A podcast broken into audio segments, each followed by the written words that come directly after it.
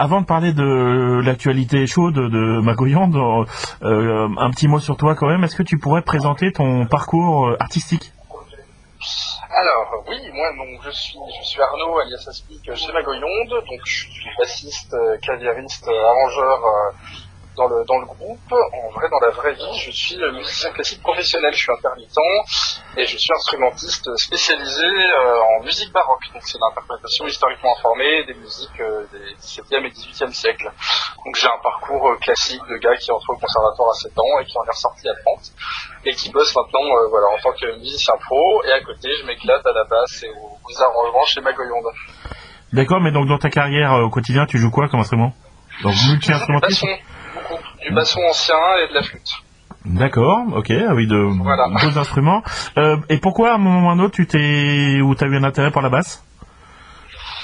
C'est venu comme ça, c'est venu quand j'ai quand j'ai eu 18 ans que j'ai commencé à écouter du métal et tout. Je me suis acheté une petite guitare, je me suis acheté une petite basse et euh, non la basse c'était très cool. Au début j'étais pas à la basse du tout dans ma gueulante, c'est venu en, en 2018-2019 quand on s'est un peu restructuré. Avant on était 5, du coup j'étais au clavier et on avait un bassiste et euh, les, choses ont fait que maintenant on est quatre, c'est moi le bassiste et on joue sur bande. En fait, les arrangements se sont tellement complexifiés que ça marchait plus au clavier. En fait, ça rendait mhm. un quart de ce qu'il fallait et ça marchait mieux de voilà du, choix à la basse et qu'on ait des arrangements enregistrés derrière. D'accord, d'accord.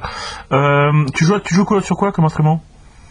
Je suis sur euh, une Ibanez euh, multi multi Scale, avec les frais en éventail, là, une nouvelle série. Je serais incapable de dire le nom parce que toutes les, les Ibanaises ont des noms horribles. Mais euh, donc une 5 cordes, euh, une 5 cordes qui fait 37 pouces de diapason, c'est un, gros gros truc mais qui sonne très bien. Euh, en studio, on a utilisé Parallax en, en module d'effet en fait, qui est un plugin un plugin très moderne qui venait de sortir de, de, son de basse pour faire un peu de la basse saturée parce que donc je joue obligatoire euh, avec des sons saturés. En fait globalement je fais de la guitare sauf que c'est de la basse. Voilà j'ai aussi une basse Marcus Miller en 4 cordes pour jouer tout ce qui est en, drop C en 4 cordes en accordage Do qui est, qui est très bien aussi très bonne euh, voilà une jazz basse noire et blanche très très sympathique D'accord. Et, et, cette tendance qu'on voit un peu là dans, dans certains types de, de, métal où, où on multiplie les cordes avec des basses un peu folles, c'est un truc qui t'intéresse ou absolument pas? Multiplier les cordes, c'est-à-dire? Bah, C'est-à-dire, tu sais, tu vois des basses de plus en plus massives avec de plus en plus de... Bah, là, tu ah, on, rajoute, des cordes et donc ça permet d'avoir, tu vois, genre un peu la John Mayen qui fait des trucs un peu différents euh, de Dream Theater. Est-ce que c'est un, phénomène ou une tendance qui t'intéresse, euh, ne serait-ce que bah, professionnellement ou pas du tout? C'est utile d'avoir en tout cas une corde grave. Le, problème c'est qu'on descend dans des accordages assez graves, on descend au là. Moi je me sers pas de la corde la plus aiguë parce que c'est pas du tout la place de la basse. On a déjà suffisamment de guitare et de, clavier et d'instruments par-dessus pour qu'il n'y ait pas besoin de corde aiguë. C'est plus le fait que ma 5 cordes soit très très longue et donc du coup elle a, une bonne corde grave en fait. Donc non, la multiplication des cordes dans la basse, euh, pour descendre dans, la, dans le grave oui, mais pour monter dans l'aigu c'est pas notre style. D'accord. Et tu disais dans le choix du, de, de, de, jouer au Mediator, euh, c'est euh, une volonté vraiment comme tu disais d'être euh, quasi une guitare donc d'être extrêmement mélodique et pas purement un, comment dire une, base rythmique c'est aussi une volonté de ou c'est vraiment que t'as pas de feeling avec euh, enfin sans Mediator? Alors il y a plein de problèmes qui s'entrecroisent. Déjà, comme je suis musicien classique, je peux pas avoir de cornes sur les doigts. Ah, donc euh, ma main droite doit être absolument exempte de cornes. Donc euh, dès que je joue trop au doigt, j'évite de la corne. Donc il faut absolument que je garde mes, doigts parfaitement lisses, sinon je peux plus toucher les trous sur les instruments avant. Ah bah oui, plus. bête. Donc il y a ce premier problème. Sinon, bah, je suis pas, je, je, je suis pas un vrai bassiste dans le sens où euh, je, je slap extrêmement mal, euh, je, je fais pas d'accord, je monte pas très haut sur le manche, je fais pas de solo, etc.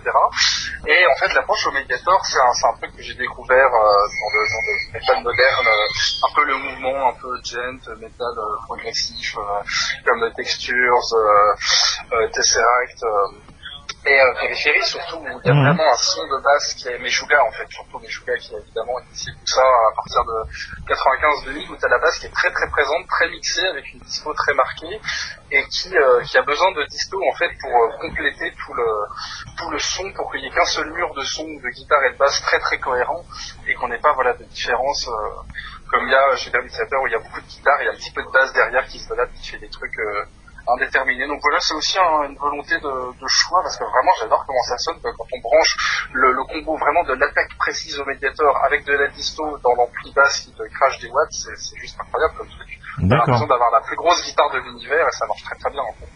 Oui, mais c'est vrai qu'il y a, comme tu disais, il y a certains groupes où c'est un peu dommage. J'ai l'impression que le bassiste c'est le mec au fond à droite qui joue des trucs qu'on n'entend pas, donc. Euh... C'est ça. C'est ça. Donc ok, donc c'est important de pouvoir mettre en avant l'instrument qui a un potentiel assez énorme. Tu as raison. Ouais. Donc j'utilise comme ça. C'est pas une façon universelle de l'utiliser. Au début, sur les premiers albums, euh, sur le premier, on n'était pas du tout comme ça. On avait un bassiste qui jouait vraiment que au doigt, qui voulait pas de distorsion. Et même ensuite, sur euh, un peu l'intermédiaire vers 2014, 2015, 16, 17, notre bassiste, il adorait se laper. Il jouait sur sur les Warwick au doigt exclusivement. Il voulait pas entendre parler de disto. Et voilà, ça donnait un autre résultat. Ça s'intégrait moins. Là, il y a un résultat plus massif, plus euh, uniforme en fait. Où la basse, c'est vraiment une extension des guitares et fait la même chose qu'on a déjà tellement tellement d'éléments sonores euh, dans, le, dans, les, dans les albums et dans notre musique qu'il faut que guitare et basse ça soit un seul même gros truc, je pense. D'accord. Euh, j'ai regardé, donc euh, j'avais eu l'occasion et la joie de, discuter avec ton camarade Vito en 2019 pour la sortie de Crypt Show. Mm-hmm. Euh, depuis, il y a eu deux trois événements, en particulier en 2020. comment comment euh, comment Magoyonde a vécu cette période complexe pour tout le monde? C'est pas évident, mais on était, un, on était un peu fiers, mais pas tant que ça, parce qu'on avait prophétisé la, la pandémie dans notre premier album Pandémie de 2012, que mhm. voilà, il y avait une pandémie mondiale. Ça a eu lieu en vrai. On n'était pas préparé, ça a été désastreux. Heureusement que c'était pas un vrai virus qui transforme les gens en zombies, sinon ça aurait été euh, vraiment l'apocalypse. Donc euh, non, bah, c'était un peu décevant parce qu'on avait fait, euh, on avait sorti Show au début 2019, on avait fait nos, nos, nos, journées presse, un peu de communication en septembre, je crois, 2019, on a commencé les concerts, on a fait 3-4 concerts et paf, le Covid. Donc on a eu un goût d'inachevé euh, assez grand en fait, euh, que ça y est, on doit s'arrêter et puis il faut un peu repartir de nouveau parce que tu vas pas recommencer les concerts en 2022 avec un album qui a 3 ans. Mmh. Voilà, t'es obligé de repartir et du coup euh, on s'est lancé dans Necropolis qui clôt l'arc narratif qu'on a qu'on a entamé en 2012 avec Pandemia qu'on a continué sur Show et là voilà c'est la fin euh, la fin de la fin du monde. Il n'y a plus que des monstres et des zombies des bordements euh, sur Terre qui crament qui crament ce qui reste d'humain et voilà qui installent vraiment leur hégémonie oui mais ça c'est pour 2023 on est d'accord c'est pour, euh, c'est pour 2023, enfin, c'est dans Necropolis. D'accord. Euh, entre temps, vous avez quand même sorti euh, en 2020 le Arsenic Live Session. Est-ce que tu peux nous en dire un petit mot? Oui, bah, c'était une volonté de, en fait, de refaire un peu de musique en vrai, parce que du coup, on avait, c'était, c'était quoi? C'était plus après le, le, premier déconfinement, avant le deuxième reconfinement. Enfin voilà, c'était la, la, période intermédiaire où on n'avait plus fait de musique ni de répète, euh, on n'avait plus le droit en fait, et puis sorti, on pouvait rien faire. Donc on s'est dit pourquoi pas se caler dans un grenier avec quelques instruments acoustiques et faire une espèce de version euh, plus acoustifiée de, quatre de nos chansons, filmées parce qu'on avait un petit besoin d'image en fait, on n'avait rien pu filmer des lives récents, donc on s'est filmé quatre chansons euh, un peu alternatives, on a guesté un saxophone, un violoncelle et un violon, et une bassiste en fait, parce que du coup je suis au, au piano. Donc ça, voilà, c'est un petit panorama différent, un petit parfum différent pour fêter 2020 et le fait que voilà, on, l'a fait. Voilà. D'ailleurs, j'y pense, je fais un léger aparté.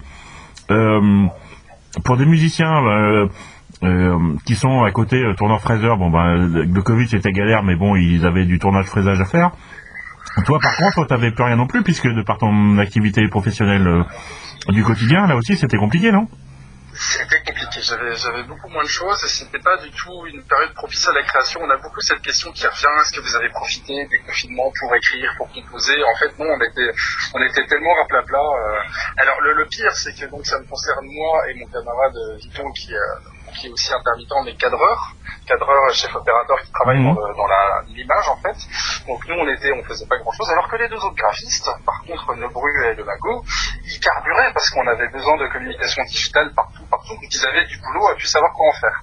Donc on n'a pas pu profiter des confinements euh, pour écrire euh, tout pour progresser musicalement. On a attendu en fait que la situation se calme pour euh, se dire bon bah on va essayer de repartir. On a lancé le crowdfunding de, de Necropolis euh, il y a un an, à peu près en, novembre 2021, et nous voilà. D'accord. Euh, justement, tu mentionnais le crowdfunding.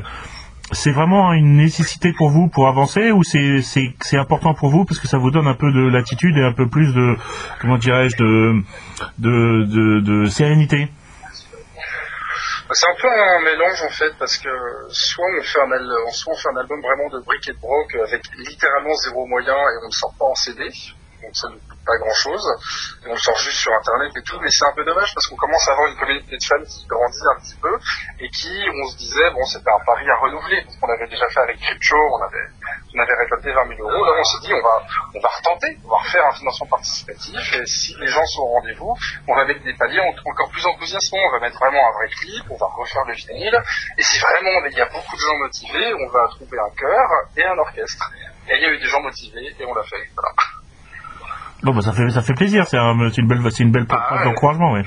C'était chouette et en fait du coup bah pour nous ça ça nous permet de faire les choses à fond parce que sinon on serait resté sur un, un goût d'inachevé qu'on aurait bien faire ça un jour de aimer faire ça dans notre vie.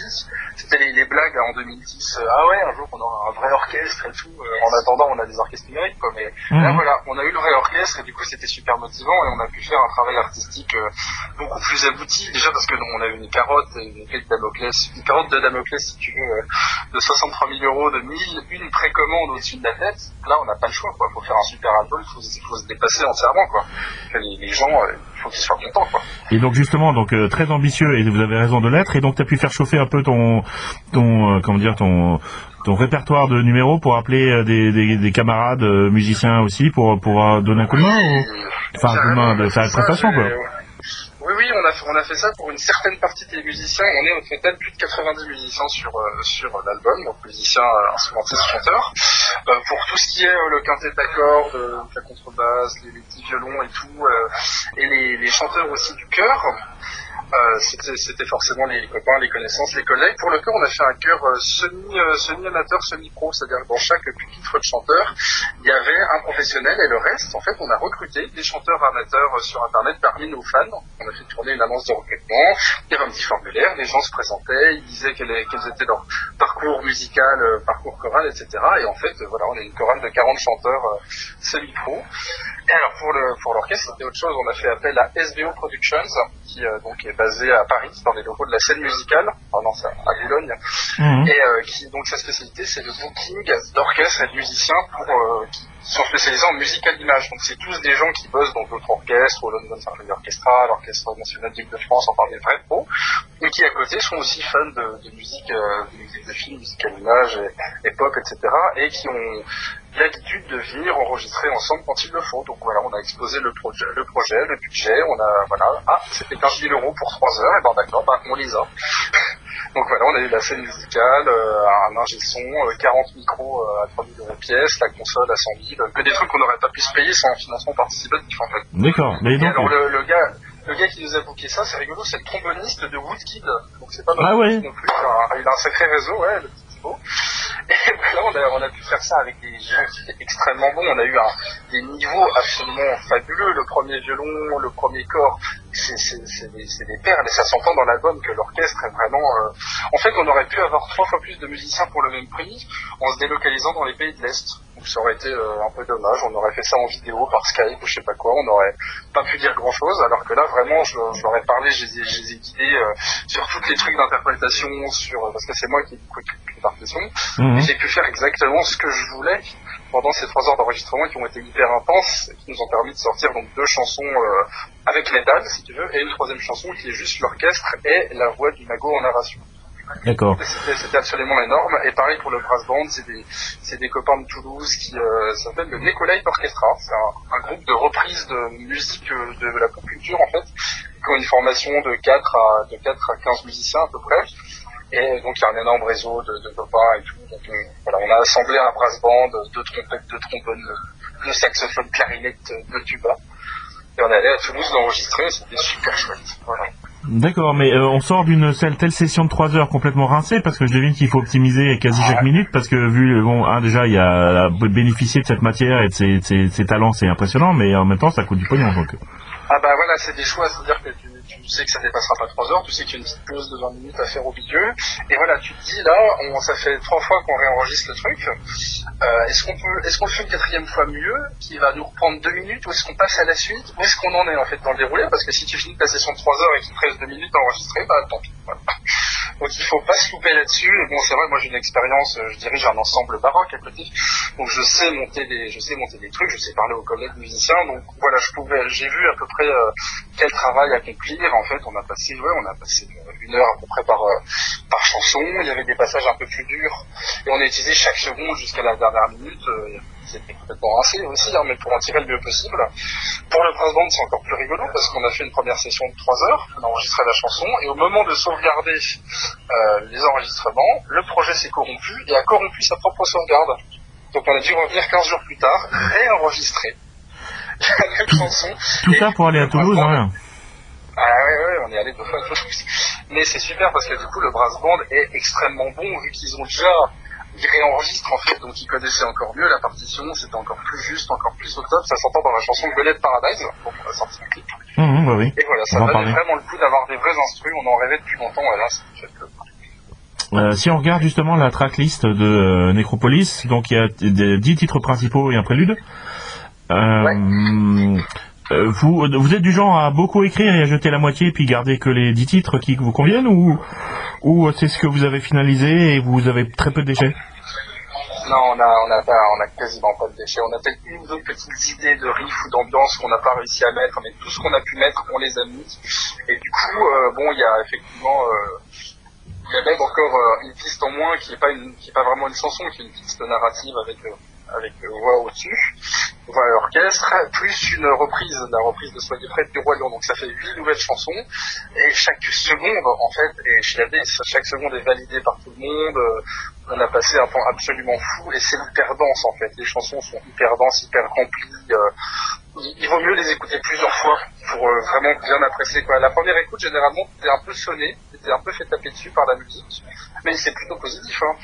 Mais voilà, t'as besoin de réécouter plusieurs fois pour comprendre et comprendre toutes les relations entre les chansons en fait, parce que tout est interconnecté, même d'un album à l'autre, d'une chanson à l'autre. Et voilà, c'est, je préfère euh, 40 minutes de musique très très dense qu'une heure où tu t'embêtes un petit peu. Donc justement, tu disais, vous avez, euh, enfin, vous avez très, comment dirais-je, optimisé euh, vos, vos chansons. C'est euh, la plus longue, c'est l'éveil des Titans qui fait un peu plus de 5 minutes, Euh, mais vous Ouais, êtes plutôt entre entre dont 3 et 4 C'est une, volonté, comme tu disais, d'être efficace et court et pas de délayer, délayer, délayer? C'est un mélange, c'est vrai que les autres sont pas forcément si branchés metal prog et chansons de 15 minutes, moi je suis peut-être un peu plus, mais c'est quelque chose qu'on n'a jamais vraiment fait et je sais pas si notre public serait réceptif, mais euh, on a quand même une fierté, on est tous d'accord là-dessus, c'est qu'on on a, on a réussit à tendre vers le métal progressif avec des chansons de 4 minutes, tellement il y a d'éléments dedans en fait, et du coup on s'évite un peu les, les babillages inutiles. Je préfère en fait une chanson de 4 minutes que quelqu'un écoutera deux fois plutôt qu'une chanson de 8 minutes qu'on écoutera qu'une fois. D'accord. Voilà. Euh, la question était idiote et n'a pas de sens euh, du d'un point de vue d'un musicien, tu m'en excuseras. Mais par exemple, sur que vous avez une chanson complexe, c'est combien de pistes en parallèle? Ça, oh là là, c'est alors en fait c'est tellement de pistes que en fait c'est séparé en plusieurs projets. Les pires chansons où il y a le, les pires chansons, enfin les meilleures, Mhm. T'as à la fois le chœur et l'orchestre. En fait, c'est euh, même en vrai c'est quatre projets simultanés. Je dois aller de l'un à l'autre. Sur le projet d'orchestre, t'avais euh, t'avais peut-être 50 pistes. Sur le projet de chœur, t'en avais t'en avais 12. Et t'ajoutes les guitares et la batterie, rien que la batterie, pareil, t'as 15 pistes aussi. On, on- on peut exploser la centaine de pistes. D'accord. On n'avait qu'un seul projet. Si j'avais un ordinateur capable de faire tourner 100 pistes, on aurait plus de 100 pistes par projet. Ok. Ah oui, c'est la, C'est cauchemardesque. c'est la, c'est la technique qui vous rend raisonnable, d'accord. Voilà. Donc en fait, il y a un projet pour enregistrer le chant, parce que déjà le chant, alors le chant, c'est euh, en vrai, ça peut ça peut monter à 15-20 pistes. Quand on les réduit, euh, on arrive à une dizaine de pistes à peu près. Et euh, voilà, l'orchestre, pareil, c'est 50 pistes qu'on va réduire en à peu près 8 pistes, le chœur, pareil, et les instruments additionnels, pareil. Donc en vrai, c'est assez démentiel, quoi. Ok. Tu te souviens de quel titre vous avez finalisé en premier Euh, un des titres qui le moins bougé, je pense que c'est L'Ordre de l'Ombre, qui est donc notre premier single. Qui- qui- a ouais, en, qui ouvre, ouais. la première piste aussi de l'album. Ouais. Parce que, euh, en fait, déjà dès juillet de, de l'an dernier, on avait déjà euh, la chanson à peu près en entier dans cette forme-là. Peut-être qu'il y avait un break qui était à un endroit différent, mais globalement c'était ça. Et euh, quand on a commencé à vraiment bosser sur l'album, on savait pas trop quoi en faire niveau arrangement, parce qu'il n'y avait pas d'arrangement, c'était un truc très très brut, vraiment juste des riffs et une structure euh, de, de Vito, le, notre guitariste. Et euh, du coup, on s'est un peu creusé la tête avec euh, le Nago pour euh, pour caler des arrangements et tout. Et en fait, voilà, on a, on a pris le parti de choisir. On s'est dit, il y aura que il y aura que le chœur et de l'orgue comme euh, instrumentation. Donc on a Mhm. choisi, et le chœur, l'orgue, on a fait des harmonies et en fait, ça a finalement très très peu bougé. Moi, il y a eu des petits ajustements de batterie, des trucs comme ça. On a, on a quand même essayé d'avoir un souci d'économie, parce que quand on se balade dans l'album, au début, donc il y a l'ordre de l'ombre, il n'y a que le cœur et de l'orgue, mais c'est même pas tout le cœur, hein. c'est que les garçons, il n'y a pas les filles. Après, t'as le village, t'as le quintet à cordes et les filles du cœur. Après, t'as le charnet des épouvantails, t'as tout le cœur, mais voilà. Et après seulement arrive l'orchestre. Il n'y a pas d'orchestre tout de suite, en fait. D'accord, vous avez, vous, Pour pas le, pour pas le spoiler. vous avez fait crescendo, quoi. Vous avez ajouté les éléments les uns après les autres. C'est ça. Et après, dans la, voilà, la, t'as l'avènement, t'as Nécropolis où t'as tout l'orchestre, t'as le chœur. Après, t'as une petite pause avec euh, Catacombe, Monde Sapin, où il y a plus, euh, plus accès chanté, puis des effets sympathiques. Puis voilà. Oui, j'ai oublié le Led Paradise du milieu qui a du coup que le brass band, qui n'a pas de chœur, qui n'a pas d'orchestre. Parce qu'en en fait, on peut pas tout mettre sur chaque chanson, on ne pouvait pas enregistrer euh, 8 pistes d'orchestre, 8 pistes de brass band, ça n'avait pas de sens. Donc finalement, voilà, on a un peu réparti les trucs ça et là. D'accord. Je pense que du coup, ça aide à équilibrer un petit peu l'overdose euh, musicale qu'on peut se prendre durant ces, ces 42 minutes. Ok. Euh, tu disais donc euh, le, le 11e titre, donc euh, soyez prête. Pourquoi avoir fait ce choix? On nous demande sou- on nous demande beaucoup de faire des reprises. Euh, on n'est pas du tout un groupe de reprises, on n'a pas commencé comme ça. Euh, on avait déjà fait un- une reprise du pudding à l'arsenic pour euh, Crypto, donc le pudding à l'arsenic de Astérix et Cléopâtre, le dessin animé des années 70. Mhm. Et euh, voilà, là, je sais pas, l'idée nous est revenue qu'il y avait ça qui existait, qu'on pourrait faire une reprise. Et en fait, on s'est rendu compte que ça collait extrêmement bien, parce que là, c'est euh, dans le Roi c'est Scar qui veut prendre le pouvoir avec les Yel. Et nous, on a exactement la même chose dans l'album. On a le, roi des zombies qui prend le pouvoir avec les zombies, si tu veux, et qui, euh, qui fait un peu son discours de dictateur en, en mode on va, on va dominer la planète. Et du coup, on a eu qu'un mot à changer. On a remplacé Yen par Ghoul au début. On a gardé toutes les paroles. Et, ça marchait, c'était déjà dans le style. Et ça nous a fait une super promo. On a sorti euh, en octobre il y a un an pour annoncer le, crowdfunding, pour annoncer qu'on allait faire un troisième album qui allait être la, ville des damnés qui, euh, qui prend le pas sur la ville des humains. Et que c'était parfaitement dans dans le thème. Donc voilà, pourquoi s'en priver en fait. Ok. Euh, comme tu disais, donc c'est un troisième album qui bah, termine le triptyque. Vous savez déjà un peu au niveau thématique ou ambiance ou histoire vers où vous irez pour la suite? Ah là, je pense qu'on a un peu fait le tour de notre euh, notre point géographique parce que tout ça est quand même situé à peu près dans la même zone euh, sur une échelle de 10 ans d'un album à l'autre. Et à la fin de l'éveil des titans, on dézoome en fait, on se recule un peu de, de ce coin-là qui est en train de se faire dévaster par les titans apparemment. Et peut-être qu'on ira se balader un peu à d'autres endroits pour le quatrième album. On, on repartira un peu de zéro et qu'on explorera la thématique mais sous d'autres facettes. Et on est obligé en fait de, de repartir sur une nouvelle euh, une nouvelle série, on peut pas continuer là, on, le, le crescendo, il faut bien que ça s'arrête un moment. On est allé beaucoup trop fort, beaucoup trop massif. Il faut que ça reparte un peu différemment et un peu ailleurs en fait. Donc voilà, on va aller un peu ailleurs. D'accord. hein.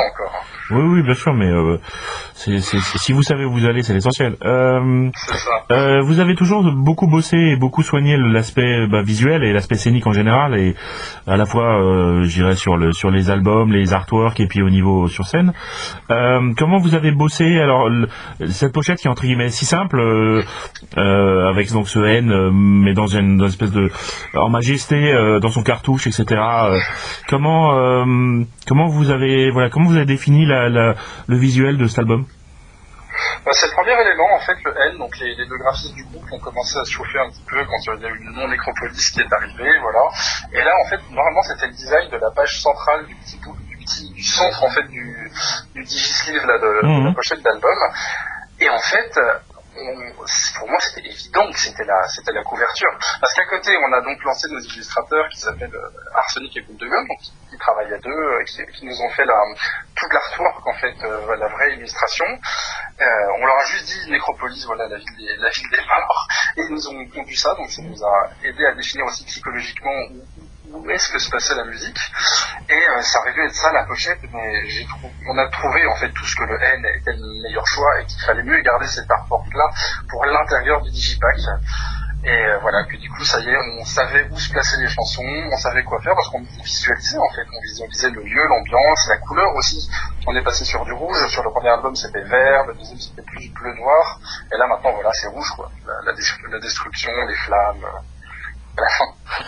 L'avantage ou peut-être l'inconvénient d'avoir deux graphistes dans le groupe, comme tu disais, c'est que bah, déjà vous pouvez faire- euh, beaucoup de choses euh, do it yourself, donc c'est plutôt bien pour le groupe. Mais par contre, est-ce qu'il n'y a pas le risque de jamais s'arrêter, de jamais trouver, de jamais être satisfait finalement? Oui, je suis assez d'accord. Alors, ça me concerne peu, justement, parce que je suis vraiment très, très, très mauvais graphiste. Mais c'est vrai qu'ils se sont lancés dans une série de produits dérivés qui sont très satisfaisants quand t'es un peu un métallo collectionneur. On a à peu près tout. On a des billets d'entrée du Monster Park, le, le billet de train du Death Train, euh, le, bi- le billet du, du, du cabaret Vegas et du château des Supplices. On a la carte de l'univers, un peu comme la, la carte que t'avais quand t'achetais GTA, euh, le jeu vidéo, Mhm. dans, sa, dans son blister euh, PlayStation 2. Voilà, t'as la- vraiment la carte avec le, le nom des, des bleds et tout. T'as les, les autocollants, les stickers. euh, T'as, plein de trucs. Donc il y a un côté un peu collectionniste euh, et, euh, et aspect graphique compulsif. Et en fait, c'est, bien parce que je trouve à une ère où une sortie de musique, bah, c'est juste une page sur Spotify que tu regardes même pas, t'as aucune idée de à quoi ressemble l'album. Au moins, on a une identité graphique forte et on a des produits tangibles. On a un beau vinyle qui est énorme, qui fait 30 cm sur 30. C'est super en fait. T'as même un vrai CD si t'as plus de lecteur, euh, même plus de lecteur de CD dans ta voiture ni dans ton ordi. T'as un beau CD quand tu l'ouvres, tu vois des trucs. Quoi. On a, on a besoin d'images maintenant pour, euh, pour appréhender le son maintenant en 2022. euh. D'ailleurs, on a sorti une lyric vidéo par par chanson en fait, Mhm. qui sont sur YouTube, qui sont programmées, qui sont en train de sortir là au rythme d'une par semaine, parce qu'on a un univers tellement riche, on, on ne sait plus. Je pense en fermant les yeux, imaginer assez, on est trop vibronné aux images tout le temps, notre génération. Donc c'est bien aussi d'avoir des images et d'avoir un truc concret et visuel. euh. Je pense que voilà, ça aide quoi. Que serait Rammstein sans les flammes dans tous les sens? On est bien d'accord. Euh, euh, donc justement, tu le mentionnais, donc vous avez fait un clip, euh, enfin, euh, vous avez euh, vous- comme, sorti pas mal de vidéos, mais en particulier, je pense que Goliath Paradise a pu marquer les esprits. Du côté, donc de votre côté à vous, c'est-à-dire toute la réalisation et la et la, la mise en œuvre, et le travail autour de ce clip, qu'est-ce que tu peux nous en dire? Alors le clip, c'était le gros boulot pour Vito, qui est donc chef opérateur dans la vraie Mhm. vie et qui sait cadrer, mettre en lumière, mettre en transformer les idées qu'on avait en fait en, en vrais trucs avec un vrai lieu et des vrais gens. Donc c'est plus du tout du graphisme, c'est plus de la 3D du tout comme sur notre premier clip. Et euh, voilà, c'était le, le gros morceau pour lui. Donc il s'est un peu entouré de, de, de collègues copains euh, à, la, caméra, à la, co-réalisation, etc. On a loué un cabaret, le Zèbre de Belleville, où on a fait aussi notre release party. On a attrapé des figurants parmi nos fans, on les a habillés, puis voilà, on a transcrit le scénario de notre, euh, notre chanson la plus simple en fait, parce que Goliath C'est simple, c'est des gars dans un, les derniers, les derniers humains en fait, dans un speakeasy caché. Donc c'est beaucoup plus simple à mettre en image que l'avènement du roi des zombies dans une ville en peux Oui, ça, c'est un sûr. De ça, c'est pas possible. Si, mais il faut gagner à Euromillion avant alors. Voilà, c'est ça. Donc là, Goliath Paradise, c'était très faisable parce que c'était très réel, très humain, en fait. C'est la seule chanson qui parle vraiment d'humain et qui est un peu moins, moins démentielle, moins délirante. Et on a pu appliquer euh, toute, toute notre imagerie, à- qu'on a mélangé aussi à une, imagerie très Moulin Rouge, très Gatsby magnifique, qui était des, références aussi visuelles. On voulait que ça ressemble à ça, que c'est un peu style euh, années folles, Amérique, années, années 30-40. euh, en fait assez coloré, assez festif, tout en étant quand même euh, voilà un peu un peu grandiloquent et un peu un peu baroque en fait. Ok, ok. Euh, ben, cette interview se rapproche de sa fin. Deux petites choses. Euh, qu'est-ce qui est prévu là? Qu'est-ce qui est dans les tuyaux dans les semaines qui viennent? Et qu'est-ce qu'on peut vous souhaiter pour euh, ben, un peu en avance sur les vœux 2023 Ah, et ben on a des concerts de prévus. Donc on a fait deux concerts de, release party sold out à Paris le 31 octobre et le 1er novembre. Là on s'apprête à aller à Rennes. On joue samedi, ce samedi euh, 13 12 à Rennes à l'étage. Avec aux côtés d'une bande avec qui on joue souvent. Voilà, en janvier, je crois que c'est le 28 janvier, le dernier week-end, il me semble, à vérifier sur le site bagueulon.com. Mhm. au Rocher de Palmer à Bordeaux. On a aussi, euh, bon c'est un peu en vrac, Lyon, Festival Yggdrasil, donc c'est au parc des expositions à Chassieux, je crois, près de, près de Lyon. Et il y a plein de dates qui arrivent, on ne peut pas encore communiquer dessus parce qu'elles sont pas encore 100% validées, mais il se peut qu'on aille faire un tour en Belgique, peut-être vers Toulouse aussi, euh, peut-être dans l'Est, peut-être dans l'Ouest, euh, dans le Sud, euh, voilà. Ah ouais, donc là vous êtes euh, euh, vous êtes full full national, full Europe quoi. Voilà, c'est ça. Donc il faut nous souhaiter euh, beaucoup de succès avec les lives à venir et qu'on puisse faire plein de concerts et, et peut-être qui sait un petit Hellfest dans, dans six mois. Oui, c'est ce que j'allais dire. Vous vous vous vous, vous, vous lorgnez vers les festivals d'été déjà? Enfin, ça se prépare sans doute maintenant. on mais- aimerait beaucoup, mais ça dépend absolument pas de nous. D'accord. Euh, Vraiment, on n'a aucun pouvoir là-dessus. Euh, donc si jamais... euh, Donc on rappelle, voilà, vous candidatez joyeusement. Voilà. on a, on a candidaté, mais voilà, on peut, on peut vraiment pas faire grand chose, surtout qu'on est un groupe quand même assez atypique, je veux dire, on chante en français, on fait du métal un peu inclassable, on est très visuel, bon, c'est un pari pour tout organisateur de nous programmer. En fait, on en est bien conscient, donc euh, c'est pas grave, on sait que ça viendra, et puis on, dira oui, comment venu. Ça marche. Bon bah écoute, en tout cas, merci d'avoir pris le temps de nous répondre, euh, très intéressant. Merci à toi. Et puis bah tous nos voeux, et puis on s'en tiendra au courant pour pour la suite de vos aventures. Merci beaucoup. Merci. Bonne soirée, ciao. Bonne soirée, ciao.